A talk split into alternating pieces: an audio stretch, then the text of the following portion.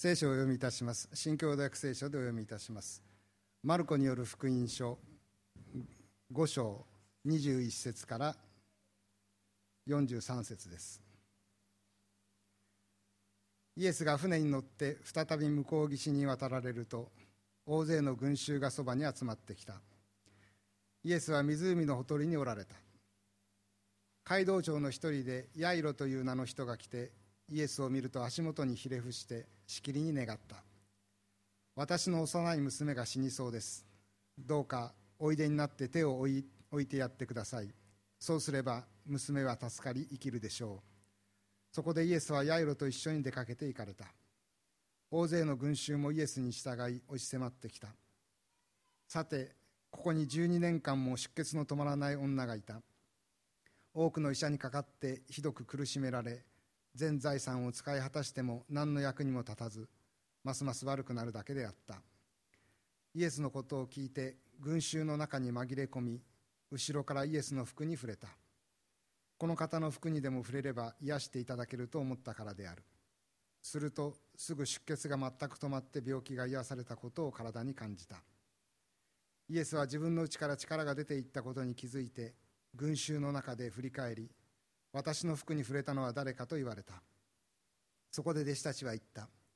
群衆があなたに押し迫っているのがお分かりでしょう。それなのに誰が私に触れたのかとおっしゃるのですか。しかしイエスは触れたものを見つけようと辺りを見回しておられた。女は自分の身に起こったことを知って恐ろしくなり震えながら進み出てひれ伏しすべてをありのまま話した。イエスは言われた。娘よあなたの信仰があなたを救った。安心して生きなさい。もうその病気にかからず元気に暮らしなさい。イエスがまだ話しておられる時に街道長の家から人々が来ていった。お嬢さんは亡くなりました。もう先生を煩わすには及ばないでしょう。イエスはその話をそばで聞いて恐れることはない。ただ信じなさいと街道長に言われた。そしてペトロヤコブまたヤコブの兄弟ヨハネのほかは誰もついてくることをお許しにならなかった。一行は街道長の家に着いた。イエスは人々が大声で泣き泣きわめいて騒いでいるのを見て家の中に入り人々に言われた。なぜ泣き騒ぐのか子供は死んだのではない眠っているのだ。人々はイエスを嘲笑った。しかしイエスは皆を外に出し子供の両親と3人の弟子だけを連れて子供のいるところへ入って行かれた。そして子供の手を取って「足りた組む」と言われた。これは少女よ私はあなたに言う起きなさいという意味である。少女はすぐに起き上がって歩き出した。もう12歳になっていたからである。それを見るや人々は驚きのあまり我を忘れた。イエスはこのことを誰にも知らせないようにと厳しく命じまた食べ物を少女に与える与えるようにと言われた。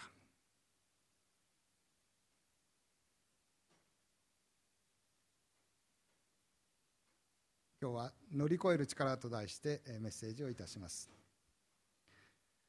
イエス・キリストがイスラエル北部のガリラヤ湖という湖のほとりにおられた時のことでありました。大勢の群衆がイエス・キリストのそばに集まっていました。そこへ街道長の一人でヤイロという人物がやってきました。そしてイエス・キリストを見るとその足元にひれ伏し切実な願いを訴え始めました。私の幼い娘が死にそうです。どうかおいでになって娘に手を置いてください。そうすれば娘は助かり生きるでしょう。街道長ヤイロの悲痛な叫びが伝わってきます。街道長というのは社会的にかなり認められた立場でありました。ユダヤ教の街道カタカナで言えばシナゴーグを管理しまたそこで行われる礼拝をの担当者を決めたり段取りをつける責任を持っていたからです。でもこの時のヤイロにとりましてはそんな社会的な立場など何の意味もありませんでした。自分の娘が命の危険にさらされている。この厳しい現実の前では一人の父親として何とか娘を助けたいということだけが切実な願いでありました。娘は12歳になっていました。日本で言えば小学校の6年生か中学1年生という年齢であります。すでにイエス・キリストはガリラヤ湖周辺のあちらこちらで病気の人たちを何人も癒していました。そのためイエス・キリストが病気を癒す力を持っている。そういう評判がガリラヤ湖の周りでは相当に知れ渡っていたでありましょう。そして当然街道長ヤイロの耳にもその評判は届いていたに違いありません。そこで街道長ヤイロはイエス・キリストならばあの評判のイエス・キリストであるならば自分の娘死にかけている娘のことも何とかしてくれるに違いない。いや何とかしてくれないと困るのだ。とそんな切羽詰まった気持ちでイエス・キリストのところへとやってきたのでありました。そして自分の社会的立場などをかなぐり捨てるかのようにひれ伏して助けてほしいと切に願っているのでありました。そこでイエス・キリストは早速ヤイロと一緒に出発をしヤイロの娘のいる家へと向かっていきました。大勢の群衆もイエス・キリストについて行きました。あまり大勢の群衆がついていきましたものですからイエス・キリストに人々が押し迫っている。そのような状況になっておりました。そんな時もう一人切羽詰まった状況の人が現れました。それは12年間も出血が止まらず苦しんでいる女性でありました。12年といえばヤイロの娘がちょうど12歳でありました。一方には12歳にして死にかけている娘がいます。そしてもう一方ではヤイロの娘が生まれてから今まで気が遠くなるほどずっと出血に悩まされている女性がいるのであります。しかも12年間も出血で悩まされていたこの女性は二重の苦しみを負わされていました。一つはもちろん病気そのものの苦しみです。12年間も出血が止まらないということは毎日のように貧血ですとか頭痛ですとかそういったものに悩まされていたに違いありません。これだけでも十分つらい。毎日毎日また頭痛かまた貧血かということで苦しい生活であったに違いありません。でもこの女性が負っていた苦しみはこれだけではありませんでした。というのも当時出血の止まらない女性というのは宗教的に汚れているとみなされ出血が続いている限りは人々から離れて生活しなければならなかったからです。出血が続いたままで人に近づくならば自分の宗教的汚れを人々に移す相手に移すと考えられていました。ですから病気が治るまでは人から離れて生活をしなければならなかったのでありました。なんと厳しい取り扱いでありましょうか。この女性は辛い症状の病気を抱えていながらいやこの辛い症状を持っているからこそそれが理由で人から離れ孤独に生活しなければならなかったのでありました。どうでしょうか皆さん。病気の時にちょっとした人の温かさが身にしみたそんな経験を持っている方もいるのではないでしょうか。逆に病気の時に普段なら何でもないんですけれどもちょっとした人の冷たさ。相手に悪気がないのは分かっているのですけれどもちょっと冷たくされるとなんでそんなことされなきゃいけないのかというふうに辛くなる。そんな経験をお持ちの方もいらっしゃるんじゃないでしょうか。そのように考えますとこの女性の苦しみというものがより一層伝わってくる気がいたします。実にこの女性は一人で自分のつらい病気の症状に耐えていかなければならなかったのでありました。ところでこの女性はこの時何歳ぐらいであったでしょうか。聖書にはこの女性の年齢は一切書かれておりません。でも想像しますとおそらくは20歳代だったのではないかと私は思います。というのも後の方でこの女性に対しましてイエス・キリストが娘よと呼びかけているからです。まあ、30になっても40になっても娘よと呼びかけて悪いというわけではないとは思いますけれどもしかし一般的に言ってしかし我しかも我々よりも、えー、平均年齢というんでしょうか、えー、平均寿命が短い当時のユダヤでありますから娘よと言われるのはさすがに20歳代ぐらいだったのではないかというふうに私は思います。もしそうであるならばこの女性にとって12年間というのは自分の人生のおよそ半分ひょっとするとそれ以上の期間にわたっていたことでありましょう。10代から20代に向かう12年間というものをこの女性は二重の苦しみ病気の苦しみと一人でそれを耐えなければならないという苦しみその両方の苦しみを負わされて過ごしてきたのでありました。もちろんこの女性は何もせずに12年間過ごしてきたわけではありません。なんとか自分の病気を治したい改善したいと願い多くの医者にかかってきたのであります。でも残念ながら願いは叶いませんでした。結果的にはひどく苦しめられた上に治療費に全財産をつぎ込んだにもかかわらず症状はかえって悪化してしまったのでありました。晩作つけて他に何の方法もなくなって切羽詰まった状況の中でこの女性はイエス・キリストの評判を聞きました。それは街道長ヤイロが聞いたと同じような評判。すなわち病気を癒す力をイエス・キリストは持っているのだという評判でありました。そこでこの女性はすがるような気持ちでイエス・キリストを取り囲んでいる群衆に紛れ込みました。紛れ込みました。そして後ろからイエス・キリストの服に触れたのです。この方もちろんイエス・キリストのことですけれどもこの方の服にでも触れれば癒していただける。そのように女性が考えたからでありました。この女性は出血の止まらない自分が人々に接触することを禁じられている。そのことを承知の上ででもこれしか方法がないのだと思い詰めて隠れるように群衆に紛れ込み無言でそっと後ろから手を伸ばしたのでありました。そしてイエス・キリストの服に触れたのです。するとどうでありましょうか。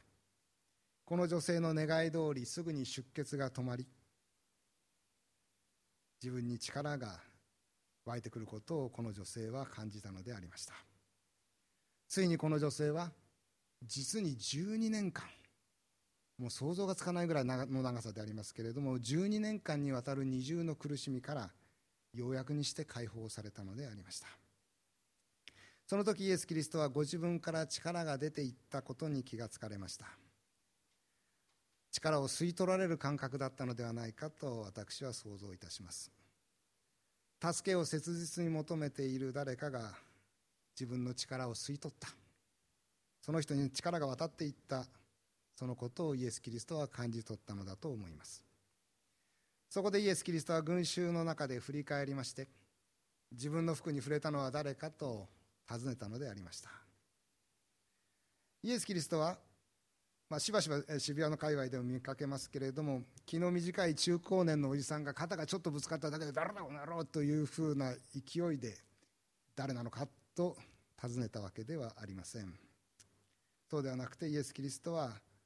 助けを求めている。その人のにもっと深く関わりもっと励ましもっと慰めよう。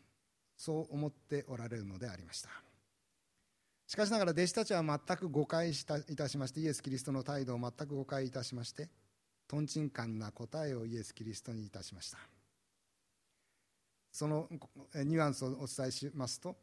群衆が押し迫っているのこんなに群衆がたくさんいるのですから誰かが先生の服に触れることもあるじゃないですか。そんなにカリカリしちゃいけませんよ。先生なんですからというように。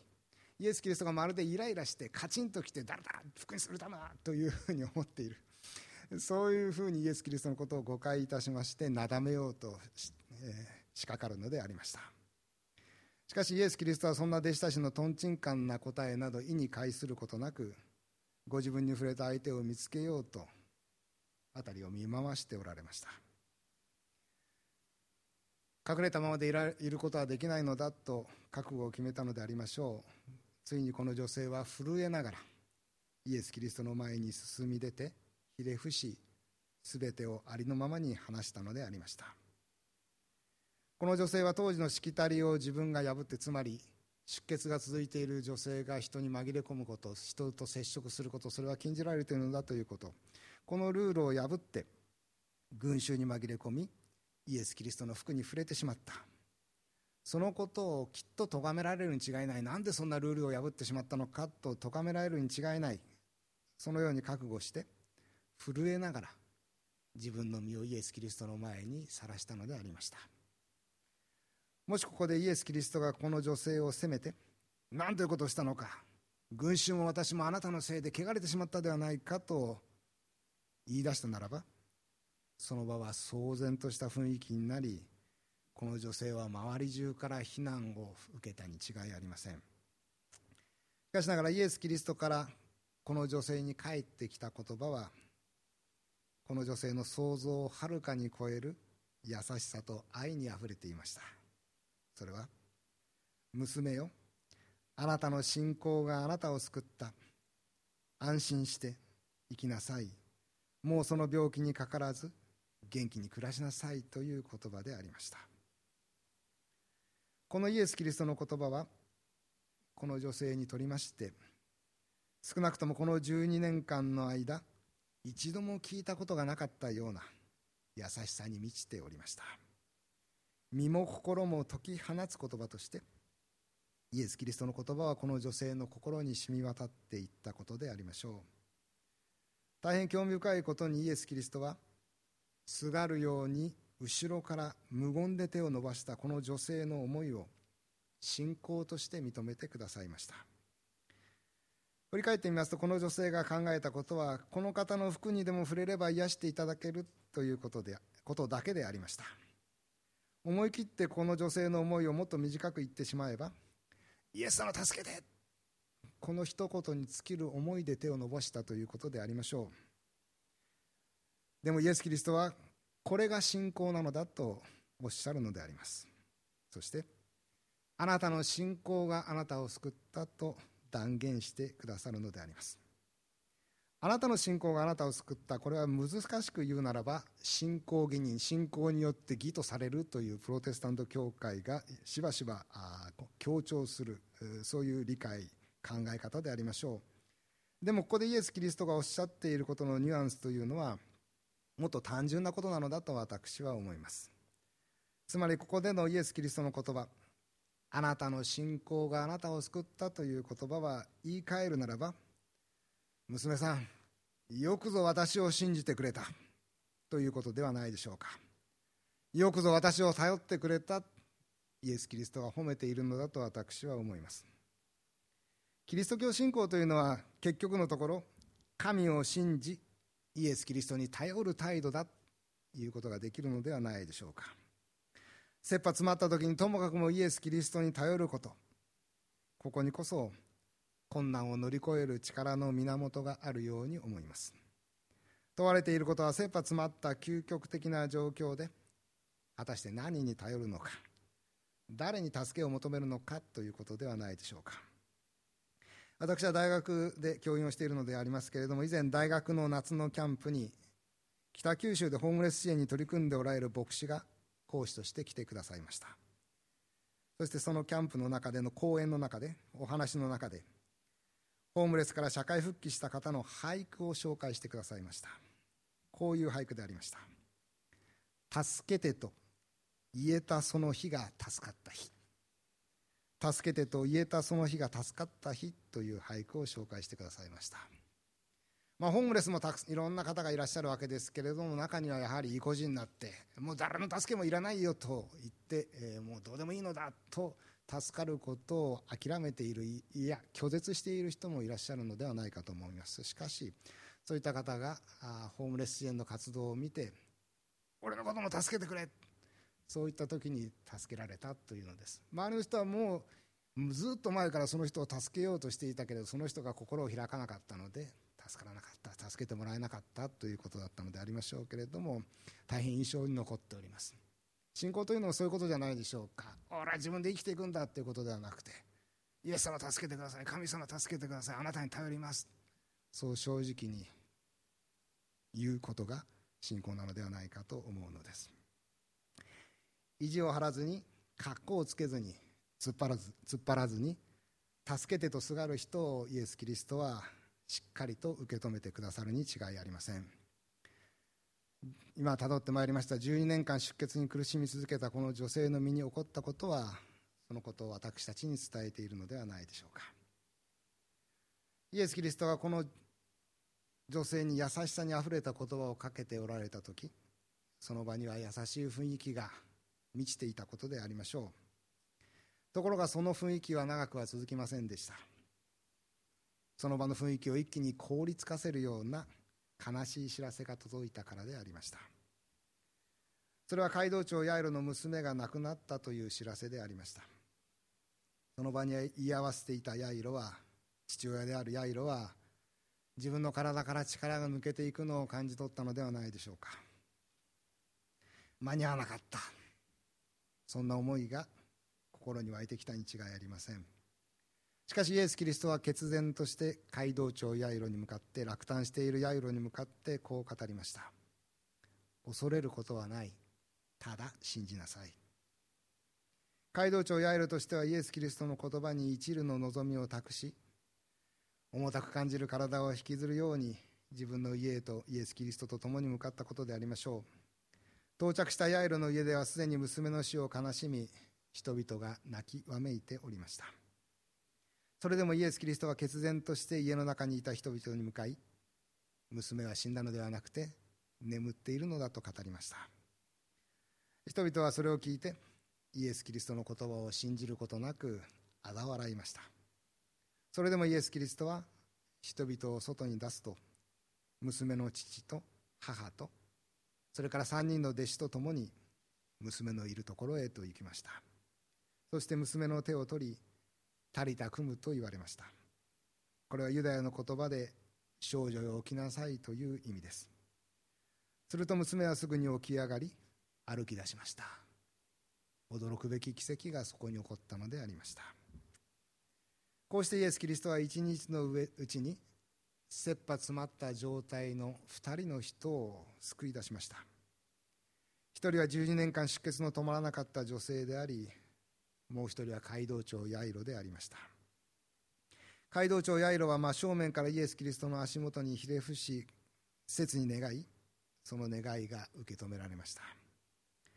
一方12年間出血で苦しみ続けた女性は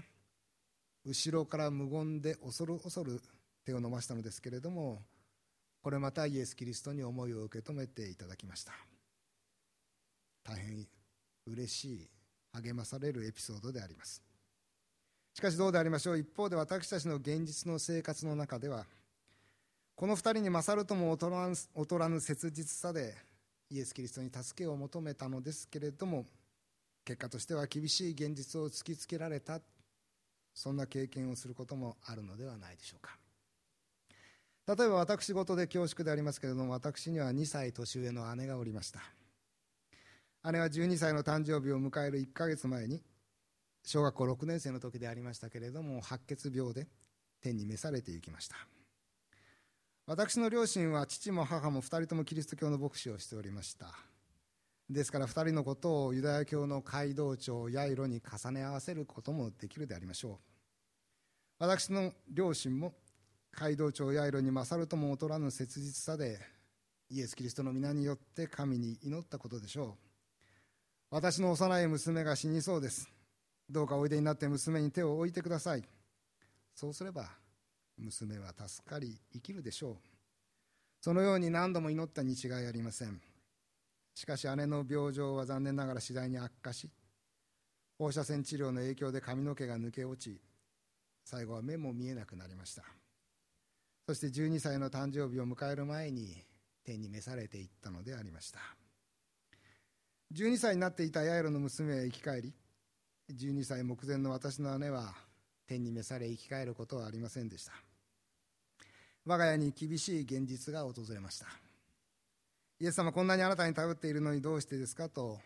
問わざるを得ない現実がそこにありました。でも人生において厳しい現実を突きつけられるのは我が家だけではないでありましょう。多くの方々がたとえイエス・キリストを信じていても